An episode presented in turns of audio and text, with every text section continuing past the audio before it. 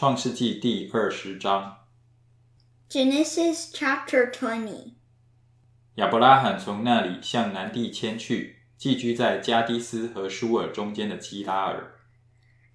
Now Abraham moved on from there into the region of the Negev and lived between Kadesh and Shur. For a while he stayed in Gerar. 亚伯拉罕称他的妻撒拉为妹子。基拉尔王亚比米勒差人把撒拉娶了去。And there Abraham said of his wife Sarah, She is my sister. Then Abimelech king of Gerar sent for Sarah and took her.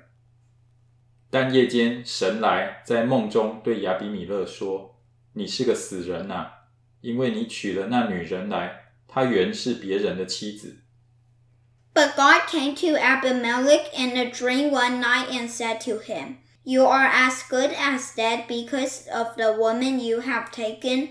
She is a married woman.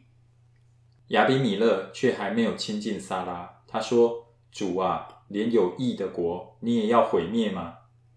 Now Abimelech had not gone near her, so he said, Lord, will you destroy an innocent nation? 那人岂不是自己对我说她是我的妹子吗？就是女人也自己说她是我的哥哥。我做这事是心正守节的。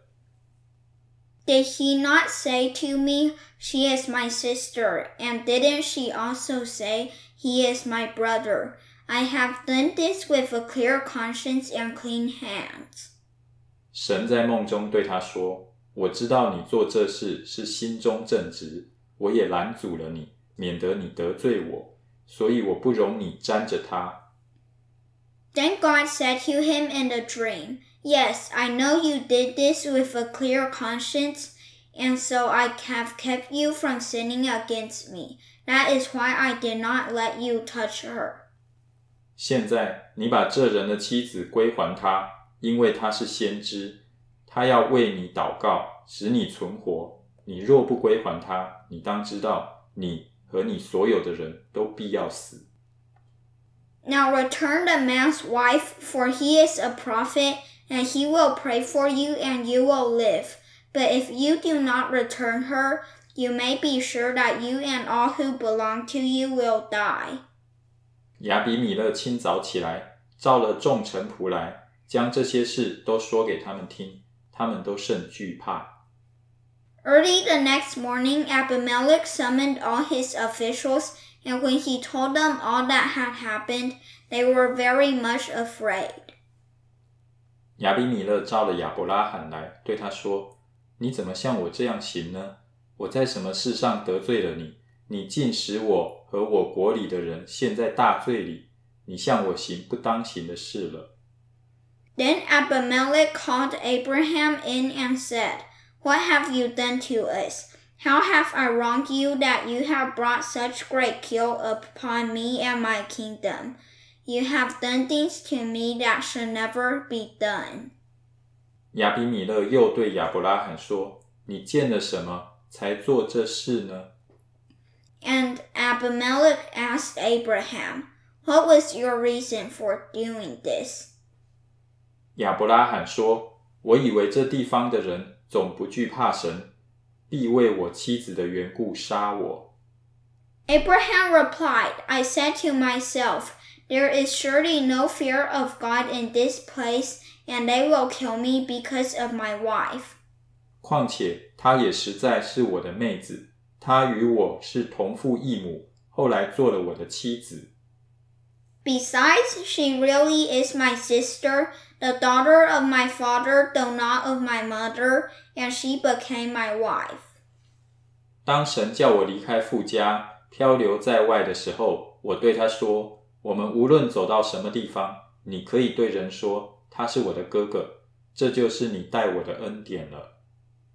And when God had me wander from my father's household, I said to her, This is how you can show your love to me. Everywhere we go, say of me, He is my brother. 亚比米勒把牛、羊、仆婢赐给亚伯拉罕，又把他的妻子撒拉归还他。 Then Abimelech brought sheep and cattle and male and female slaves and gave them to Abraham, and he returned Sarah his wife to him. 亚比米勒又说：“看啊， 我的地都在你面前，你可以随意居住。”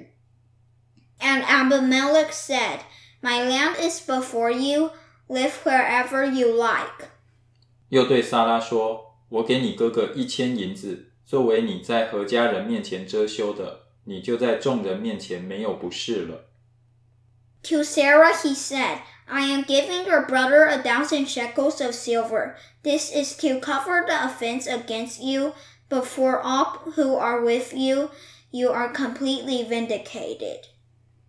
亚伯拉罕祷告神，神就医好了亚比米勒和他的妻子，并他的众女仆，他们便能生育。then Abraham prayed to God, and God healed Abimelech, his wife, and his female slaves so that they could have children again. 因耶和华 为亚伯拉罕的妻子撒拉的缘故，已经使亚比米勒家中的妇人不能生育。For the Lord had kept all the women in Abimelech's household from conceiving because of Abraham's wife Sarah.